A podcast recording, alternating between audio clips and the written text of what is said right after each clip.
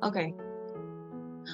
用意义看人生。Hello，大家好，这里是由悦耳公益带来的文化播客《意义角落》，我是今天的主持人能能。那么在四月份的时候呢，悦耳公益基金会正式上线了月捐计划。在不到两个月的时间内，我们已经收到了呃有五百多人的支持。那其实呃我们会对呃月捐人群他们的所思所想还是很感兴趣的。所以这次呢，我们在呃我们的这个月捐计划人群里面邀请了两位月捐伙伴志龙跟小野来对呃跟我们进行分享。他们不仅是呃这一次月捐计划的一个热衷参与者啊。嗯，听说他们早在很久之前就一直去呃参与到其他平台的月捐啊，对于月捐，他们应该有着很多故事跟一些心得。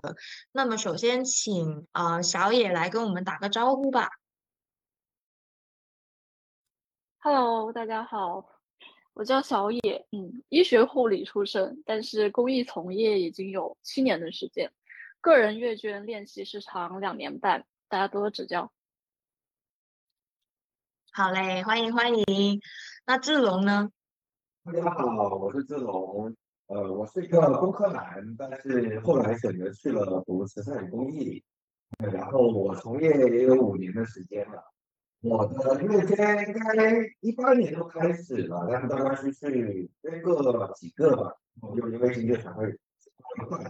我。我现在呃四四个项目的月捐人，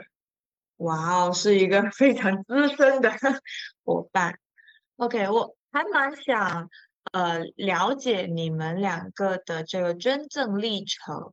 不如志龙先跟我们来啊分享一下，是在什么样的契机下关注到了月捐这样的行善的模式，然后参与有多久了呀之类的。呃呃，一个专家老师吧。呃，和我有聊到说，因为我那时候其实刚入行嘛，然后其实有聊到说，呃，公益的持续性的一个问题，然后他就那会儿就提出了跟我说了，普及了一下月捐的一个一个方式，然后就去了解，了解之后呢，就呃也也就就随之的就参与进来了。呃，我的捐赠历程最开始可能是从我。小学或者幼儿园吧，应该是幼儿园。九八年水灾的时候，呃，开始了我的第一次捐赠啊。然后后面，呃，因为很多大灾大难的事情，其实也持续的，呃，几乎每次都会被安排做这种捐赠的动作，学校组织的嘛。然后后来，呃，就出来工作之后呢，呃或者读大学之后，应该是在一六一七年左右开始关注九九公益日。然后也会开始做一些捐赠的一个动作，对，当然主要过往的捐赠可能是在一些呃支教类的一些项目里面，嗯。那小野呢？小野来分享一下你的这个阅捐的经历吧。嗯，我个人参与阅捐的话，其实是从两年多以前嘛。然后其实我不是持续的都有在做阅卷这件事情，就两年多以前可能开始第一次去尝试阅卷，后面也有中断的，然后也有陆续再去参与新的，然后现在比较稳定的话是我大概半年前开始参与的一个新的项目的月捐，现在是持续了有将近半年的时间吧。也是目前我做月捐人身份维持的最久的一个项目。对，嗯，能给我们说说是一个怎么样的项目，能吸引你这么长的时间吗？呃，其实这是一个在云南的当地的一个公益组织，他们做的是叫视光，应应该还挺有名的。对他们做的是乡村的小朋友的诗歌教育的工作。因为本身我自己是比较容易，就是被这些比较细腻的，就看似一些很小，但是很细腻的一些情感性的东西打动的。然后我这个项目其实它整体的风格啊，包括他在做的事情传达的内容，可能跟我自己的价值观、我所认可的那些东西，跟我内心的情感经历也比较接近吧，啊，然后我就还挺关注他们的，就能能够现在持续捐那么久。我觉得可能最大的一点不同是，就是他们在整个做阅卷反馈的过程当中，让我自己感受到是做的比较好的，就能够抓得住我我的心的。嗯，能给我们分享一下，就就是在他们的呃这个捐赠反馈里面会呃提到，就是会给到你一些怎么样的体验吗？嗯，就比如说会有什么？嗯。嗯，我觉得首先体验最好的一点就是，就他们是真的在用心在做内容，在做项目这件事情。就是可能我过去为什么说我两年多以前就开始有月捐这个动作，但后面有一些是中断了，就没有再继续跟了。其实也有一点比较大的原因是，当时可能开始捐的时候是被某一个东西打中了，就。可能是某一句话呀，或者某一个画面、某一个故事，就击中了自己心里面对，就是很柔软的那一块儿。然后呢，就因为你知道捐当时的很多捐赠嘛，都会有一些呃口号啊之类的，然后不断的去 push 你的阅捐人，就是有一些情感链接上的东西。但是实际上，有的项目它没有内容做得很好，或者后面的反馈其实断断续续的。嗯，然后我也看不到什么实在的东西，我就会去暂停这个行为，然后想说再观察一下。但是目前的视光这个项目呢，给我的感觉就是，它是持续性的在做项目，在做内容的产出，把捐赠人和受益人之间，其实我们没有跟受益人有什么直接的接触和对话，但是是通过诗歌这样子的媒介，它不断的在做连接，在做呈现。啊，然后一个是他们有阅捐人的群嘛，应该是社群运营的一种方式了。然后我就在其中一个阅捐人群里面，每周一晚上是会固定的有一个诗歌内容的推送，然后嗯这个时候大家都会还挺积极的在里面去参与、去讨论、去分享，就自己看到了小朋友们写的这些东西，就认可也好、赞赏也好、被打动的也好。或者分享自己写的一首诗也好，都会有，还蛮活跃的在群里。然后其次就是每个月的一些项目的进展啊，不仅是通过社群的运营在维护，包括可能当时留了邮箱。我的邮箱现在除了自己工作的信息之外，最多收到的就是来自视光的反馈，各种反馈。嗯。那那他们这个反馈真的做的非常有温度，然后频次也很多吧？嗯，而且不是无意义的推送，就是因为它是实际有内容的嘛，你能看得到这些东西。嗯，那志龙这边呢？像之前就然后你会在捐赠他们就捐赠之后的反馈上面会啊收到一些什么让你印象最深刻的？一些物件，或者是啊，就是一些行动这样子的。比较印象印象深刻的是广东这边一个妇女的基金会，对，然后呃，主要是帮助乡村妇女的。他们在我呃阅捐完成第一年的时候，他们给了我一个呃环保袋，那个环保袋其实还是蛮实用的，对，也我也一直在用。嗯，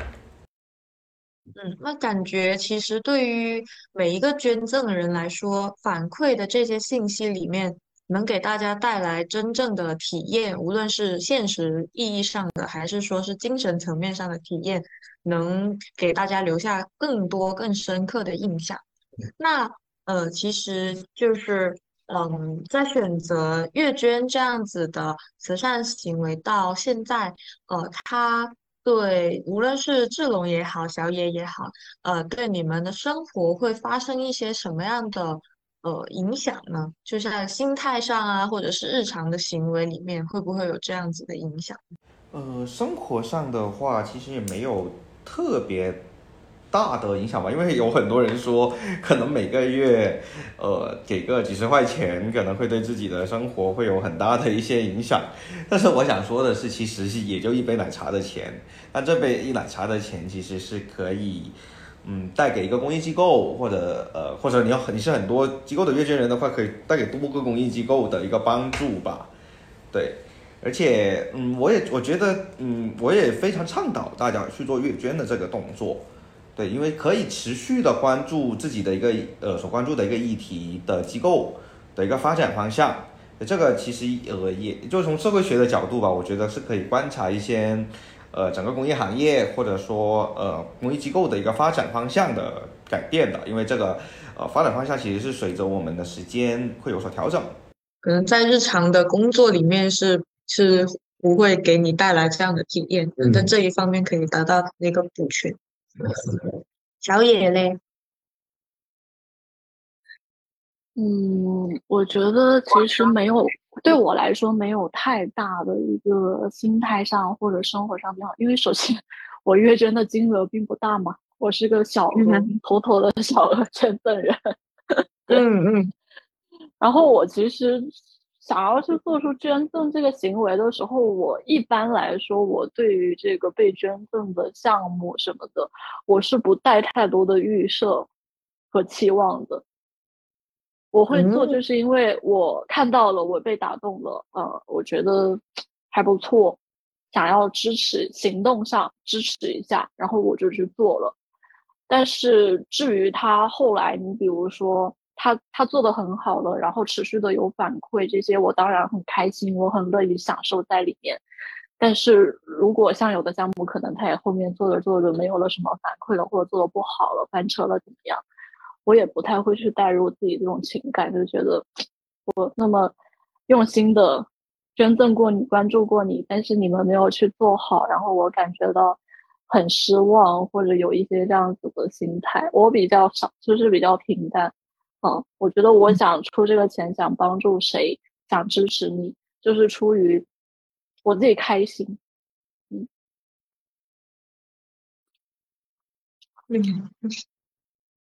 哦，那那其实不求回报的这种付出，可能才会让大家心态更为平衡。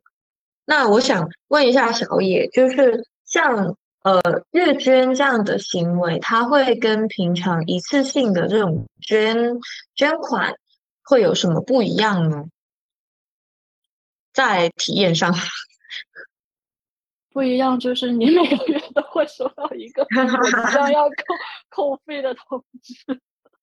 OK OK，你你会呃呃建议把这个月捐的。大概的金额跟我们分享一下嘛，就是你在参与的这些呃项目里面。哦，没关不介意啊。我现在正在参与的这个项目，我每个月是二十五块钱。哦，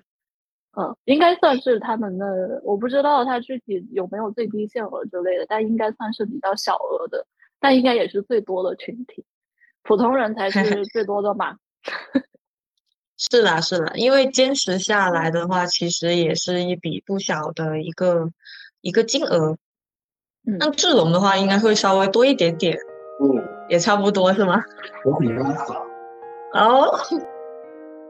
哦，我大概一个月的月捐金额在三十块左右。呃，但是我可能比较雨露均沾的，和和和其他的呃阅卷人相比，我三十块其实是分给了四个机构，对，我很关注的领域，嗯，对，呃，分别是乡村呃妇女发展的一个机构，然后还有一个是呃养老呃负责呃呃那那个叫做。安宁疗护关注安宁疗护的一个机构，然后还有关注自闭症儿童的一个机构，还有一个倡导商业向善的机构啊，就是我们的悦尔基金会。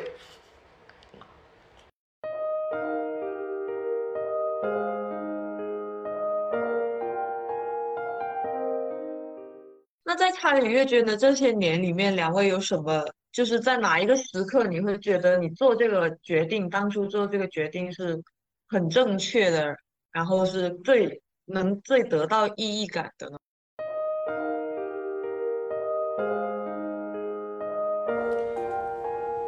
呃特别难忘的一个事情哈呃我是作为一个嗯其中一个机构的一号阅卷人这个因为可能也是刚好利用我自己呃当初当年在公募基金会的一个身份然后就呃直接 直接成为了他们的一号零零一号的捐赠人，这个感受我觉得还是蛮特别的。对，然后他们其实后来也有去找我做一些类似访谈啊、访问的一些动作，因为我觉得跟他们的互动还是很有意思的。谢谢。那小野呢？就是像你刚才说的，呃，给你最深感触的这个项目，它会有哪个？哪个时刻或者是哪个事件会给你最大的一个意义感？嗯，我觉得我的意义感可能是很多个很小的时刻凑起来的吧。第一个带给我意义感的时刻是在我成为阅卷人以后，我进入了阅卷人的社群嘛，然后突然发现哇，这里头好多就是自己以前认识的，比如朋友、同行。哦，都因为这这一个项目，哎，突然发现怎么大家都是他们的阅卷人，就因为这一个项目，然后又被联系在了一起。这个时刻我还挺惊喜的，嗯，也也挺有点小感动的。然后另一个是，因为刚刚说这个项目他们是教乡村的小朋友写诗嘛，所以是有很多就是每一天每一周都会看到很多孩子写的作品。其实我看到每一个孩子用心的去写下的那些文字的时候，我觉得我经常都是很感动，就是会热泪盈眶的那种。然后最近一次的这种比较小的触动我的时刻呢，是在六一的时候有做，他们有做了一个捐赠人的反馈啊，因为我刚好是赶上捐赠半年嘛，这样子，然后就有一份就是小小的礼物。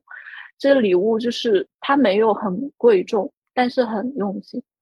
就首先是一个可能小朋友的画作之类的去做出来的一个小钥匙扣。啊，对，那那个那个应该是他们找的一些志愿者或者设计师，根据小朋友的某某一篇就是诗来去创作的一个东西，一个小纪念品啊。然后另外就是诚意满满的，我记得大概应该是有四篇。四篇那种 A 四的信纸，都写的特别满的信，有是团队写的，也有他们就是合作的一些学校的老师写的，然后也有小朋友自己写的。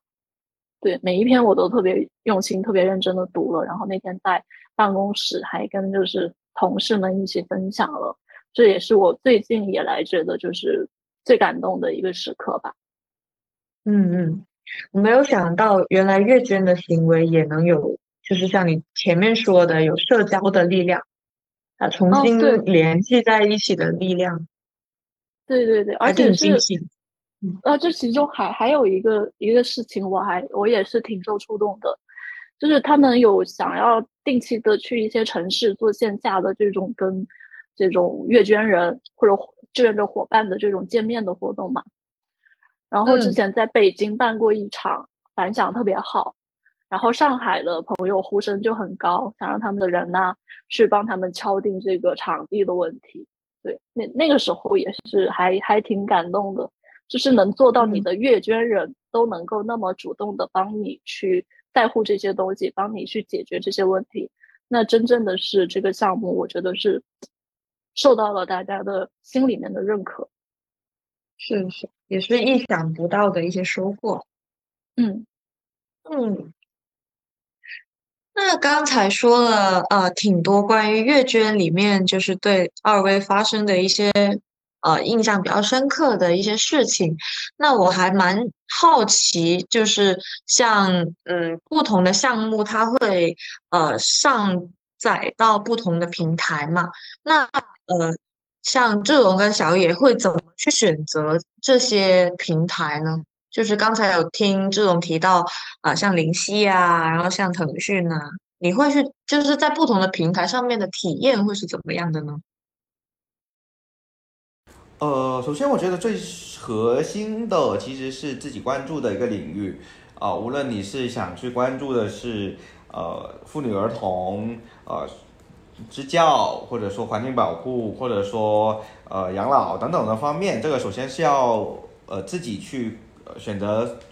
自己最关注的一个领域，对，同时也嗯去筛选一下呃自己喜欢的一个机构啊，可以平时去参与一下他们的一些活动，或者说去关注一下他们的公众号，看一下哪些和自己比较喜欢的。然后呃平台上面的话，呃一般的话我们会选择在腾讯或者说呃灵犀上面去进行一个月捐，对。呃，这是，我也是比较推荐这两个平台的。当然，呃，像支付宝也是有的。给我们的分享，让我们也对这些平台有一个初步的一个了解。那其实，呃，我知道小野跟志龙两位都都还在呃公益行业里面深耕嘛。那呃，在从事公益这个行业之后，是什么让你们就是在？本来工作已经是在这个领域上了，也还能坚持当一个月捐人呢？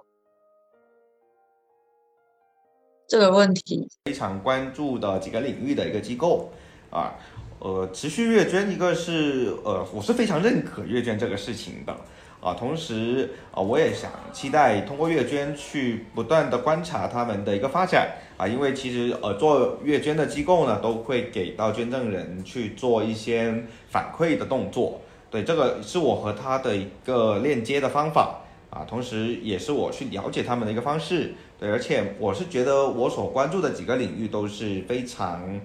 呃有重要的，在对于我们的收助对象上面的话。对我当然这个只是我个人认为哈，这个每个人可能观点不太一样，对，但是呃，反正就是我觉得核心就是我觉得我愿意为他们付出。嗯，明白。那嗯，那小野小野，你会怎么想这个问题呢？就是已经已经感觉就是已经在公益行业里面在奉献自己的一些呃。努力吧，然后在做月捐的这个东西，呃，会让你有一种什么样的体验呢？嗯，其实对于我来说，可能我不太认为说我投身于或者我在这个行业，它于我而言这是一种奉献的选择吧。我觉得它就是无数行业中的其中一个很普通的行业。就是很正常的一个职业选择，我拿了钱我就该做好这个事儿，所以对于在做着这件事的同时，然后付出不管是精力啊还是经济上的，再去关注到公益项目这一个板块，我觉得，嗯，很普通，就是我就是一个很普通的人，甚 至是甚至是很自然而然的一件事情，对。就是挺自然的，没没有很刻意，或者说觉得自己已经奉献了大把的时间，然后还要去怎么样？因为我觉得，如果抱着那样子的想法，就是你会很消耗自己。可能你做了一段时间是抱着你的热情和你的冲劲，但是我觉得时间是最会消磨人的。那时间过去以后，你很可能会慢慢的被冲淡掉，然后你就会。如果抱着我是在奉献这个想法，你后面就会开始是不是会质疑自己有时候的选择啊，或者会做的不好或者怎么样的时候，会觉得不值得。那如果就是想让你们两位给正在观望呃月捐这个行为，但还没有或者正在打算要做出这一步的朋友们说一些话的话，你们会想要跟他们说什么呀？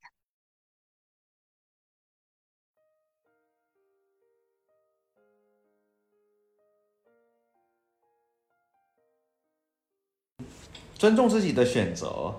对，然后放下心的去支持你所在的机构啊。当然，这个这个支持我们可以是呃从发展的维度去观察它的一个变化，同时我觉得更大的维度是我们可以作为一个公众去监督这个机构的一个发展啊，从而促进它的呃的一个一个整体的发方发展方向吧。对，因为确实。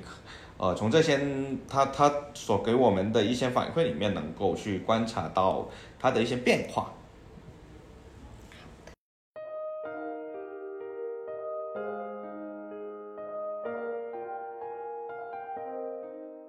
这还是红心吧，就是你喜欢的，你觉得这件事情啊好像挺值得的，我有这个能力想支持一下，那你就支持一下，就是也不用太太在意很多外面的声音，或者说你有什么其他的想法。然后另外很重要的一点，也是我自己的心态，就是想要分享给大家，就是你保持平常心。啊，无论你是不是一个捐赠人，还是说你是一个公益公益从业者，我觉得平常心是最重要的。当你去成为一个捐赠人的时候，你也就是不要太 care 这件事情，就是因为我刚刚说了，是你喜欢，你做了这个动作，让你首先已经收获到满足和开心了，嗯。后面他能够做得好，社会对社会能够有益，当然是最好。如果达不到你自己所谓的期待，那你也不用就是那么的难受或者怎么样。我觉得帮助人就是，或者公益这件事，它就是需要一个这样子的心态，才能够可能比较持久。嗯嗯嗯，确实是。你那讲差不多了，结果没。想要怎么结啊？